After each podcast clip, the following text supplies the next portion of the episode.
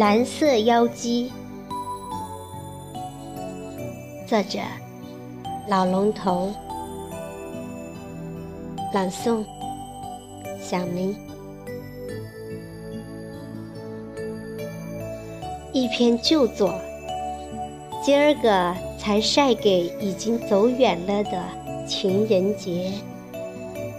就是想看看他们回眸一笑的风情与幸福。我和君是忘年之交，是我主动模糊了年龄界限，与之混在一起，想借点年轻人的朝气，就像女士们化妆一样，往脸上抹粉儿，往头上添枝加叶什么的。还不是想自己年轻貌美一点儿，实属无奈，无可厚非。爱美之心，人皆有之，这个你懂的。君没有全属自己的花园，可他特别喜欢侍弄花草。是那种全心全意的喜欢。一天见面，看他喜形于色神态，知道有了值得让他高兴的事。要不，我心在想，还未等我问，他就迫不及待地相告了：“哎，干嘛看人一副生疑的模样啊？告诉你，天随我愿。”本君做了一家外资大公司 CEO，私家园丁。哦，看你老朽不懂了吗？就是他家的专职花匠，待遇从优，衣食住行五险一金全包，外加月薪八千元。呵呵，不好意思，暂时还是人民币。这家伙把好事晒了个底朝天，还真没把我当外人。这是他的性格，爱恨都公开，从来就不私藏着。嗯，不是对所有人都会这样，这是给我的特殊待遇。不过我对他也是这副德行，做朋友做到这个份上也不是坏事儿。要说做花匠真是一桩美差，特别是在此等大户人家五星级的私人园林里，那真是芳菲人醉。花匠要比主人还要醉得多。花园内恒温，现代化设备一应俱全，绝对的四季如春。海内外各种名贵花卉，园中应有尽有。好在花匠这家伙也来者不俗，人家是某名校园艺专业的高材生，且出国实习深造过，算是见过大世面的家伙。什么样的名园金枝，他都了然于胸。本来该留京高就的，但生来的孝心，就子随母愿回来相伴父母了。天生他才必有用，终究天随人愿了。事随人愿，爱也是更加清新了。在君的精心侍奉下，园中一派生机。花有花样，朵有朵样，卉有卉样。本来爱花的人就心和气顺，人随心帅，看君这家伙更是一副帅哥模样儿。加之有这般如此仙境的烘托，人俊花美，花也就慢慢通了人性。名花异卉们都争放异彩，尽是芳香，吸引这家伙的眼球，讨得他的喜欢。他们学会了争宠斗艳，女人有闺蜜，男人好了，而且不是一般的好，那该如何称谓呢？算了，不费心探讨了，就暂且妄称之为男闺蜜吧。我和花匠就属于这种关系。一日酒肉款待于我，还非请我去他花园一趟。知道这家伙的心事，又要向我显摆了，我也就顺从的给他面子，上了他的酱车，就是他的工具车。我叫不上他的名字，就顺口叫的，反正大家都懂。他属酒驾。我提醒过他，他竟说没事，意思是暗示我，说他一是驾技好，二是交警堆里也有朋友，比我强。那天花园的主人不在家，说是带着他团队的那帮死党们出去旅游了，两个保姆也随队了。因花匠特殊。名花异卉们一天也离他不开，因此他被十分合理的留守了。他成了人家的代理主人，看得出他在这家的地位还是不低的。除了主人的卧室和千金小姐的闺房外，从大客厅的那张惹眼的照片看。这位小姐如花仙子般的漂亮，比范冰冰强多了。我心里暗想着，没有联想太多，是懒得多想，碍我啥事儿？其他房间都被她自由的进出，有如此的特权，君也就尽其所能的招待我，参观了所有能打开的房间。品尝了各种知名或不知名的水果、点心、名酒等等，反正总的感觉像是出国一趟，开了眼界。难怪说皇帝门前观三品呢，一个小花匠就能如此，今天证实了。一番真情的款待后。他带我直奔主题，进了他的天地——私人五星级花园，这是我为此的命名。因为档次很高，这样称谓比较贴切。不知社会上叫什么？嗯，好气派，好温馨，好仰慕啊！眼前的一切都证明这家伙没有吹牛，比我想象的还要来得漂亮，像是误入仙境。我成了梦境中的董郎，要飘起来了。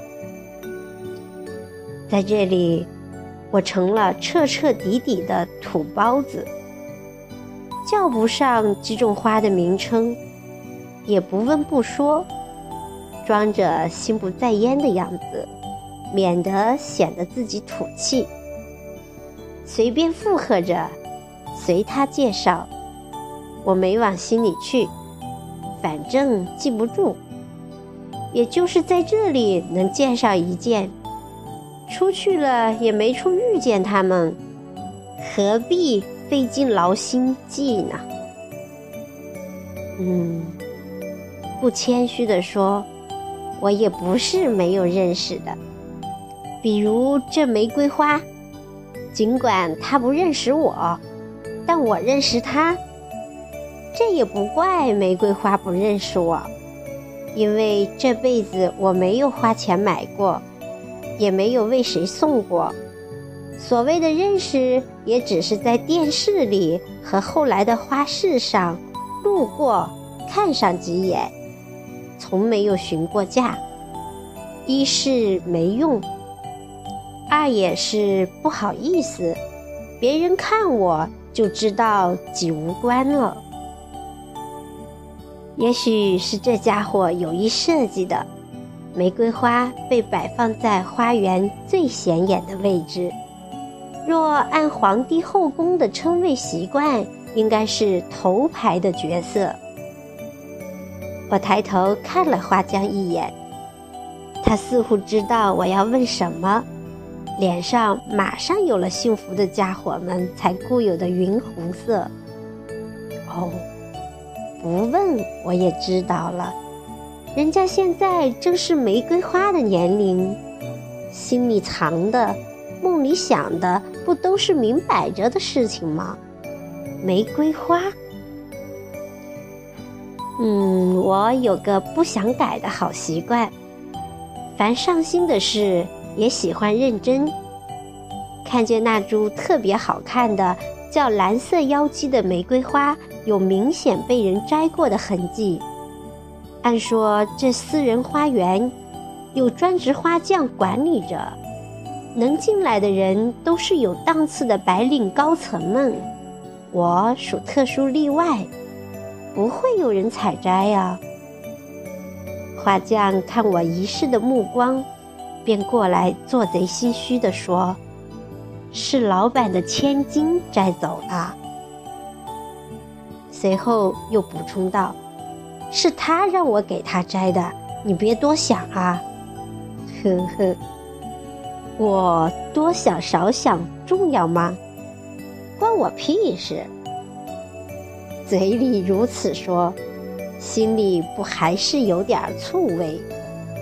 说没有才怪，不正常了。我说过，他是个心里藏不住事的家伙，特别是好事，总归要向我坦白的。参观完花园，时间也正是要充饥了。他用家里现有的酒菜为我办了招待，说的是现有，这样的现有能差吗？三杯下肚，借着酒意向我坦白了他的姓氏，是与那蓝色妖姬被盗摘案有关的，算得上姓氏吧？这还用问？花匠说。有一次陪千金在园里赏花，那天天气特别的好，蓝天白云呼应着，花园里的奇花异朵们也都迎合着。花匠幸福的看我一眼，接着说：“我们俩，哦，特别是我。”说到此，这家伙有点掩饰不住激动了。非让我陪他慢慢的干了一杯，好像让我也分享他的激动。满杯下肚，他说：“当时就像现在这样激动。慌乱中，我茫然的摘下一朵蓝色妖姬送给他。哦，就是你看到的被摘走的那只。”他没有任何迟疑的接过去。并紧紧攥在了手里，看上去也和我一样的有些神情慌乱，手攥得很紧，仿佛不紧点儿就会被人夺走了。我看着他的脸红了，粉底也没能掩盖的那种红的程度。我又看着他的手。除了平时就有的纤秀白润外，好像多了几滴鲜艳的红色，还在随着手的颤抖慢慢的流淌着。哦，是血！我近乎失控般的惊叫一声，明显的是心疼了。此时他倒是比我沉稳了许多，小声又不失温情的提醒我。看你自己的手啊！此时我才注意到自己的手也在流淌着与他同样鲜红的血。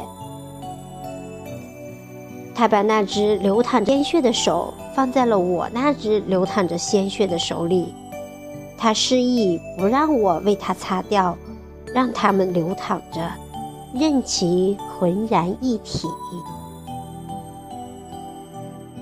花匠还沉浸在他的幸福里，似乎明白了什么。他神秘地说：“此刻我意识到，这蓝色的玫瑰花真不愧人称妖姬啊！他完全懂得我们俩的心思，便故意刺破我俩的手，让我们的血就此融合、升华、开花结果，缔造新的生命。该知道的，他都知道了；该想的，他也都替我们想到了。天哪，还有什么他不知的呢？也罢，世上也难得有这么用心的媒婆啊！花为媒，就是那带刺的蓝色妖姬。那首歌我忘了是怎么唱的了，反正是要小心带刺的玫瑰，特别是这种蓝色的妖姬。嗯，花匠述说着，我也随他在努力的想象着。啊，好不动情的这一幕又一幕啊！所幸我没被玫瑰花刺伤过。更不用说可怕的蓝色妖了。可庆幸过后细品起来，我咋又觉得这样的索性是一种不尽的遗憾呢？酒不醉人，情醉人啊！今天我算是领教了，这家伙醉了，醉得不轻，醉得心里明白。这回他没有让我分享。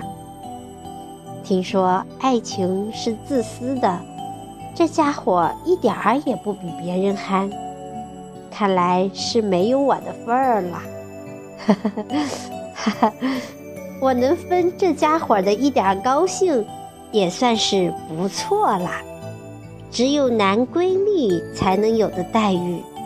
目前这事儿，除了他俩。就只有我知道，他们的玫瑰花还在精心培养阶段。我真心祝福他们，静静的等着那杯喜酒，说不定我也会醉上一回。不是说人生难得几回醉吗？有这么一回，总比没有的要好。时至今日，他俩这事儿还没有正式公开，是我的手痒痒了，心里藏之不住，爆料出来。拜托看到的朋友们只看不说，要为我保密的哟，千万不要传至他的耳朵里，否则我会没了君这位靓仔朋友的。这家伙犟起来比我还牛气，我可不舍得他离开，就像不舍得青春小鸟儿离我飞去一样一样的。这样说吧，留住了君，就是留住了我的一颗年轻的心。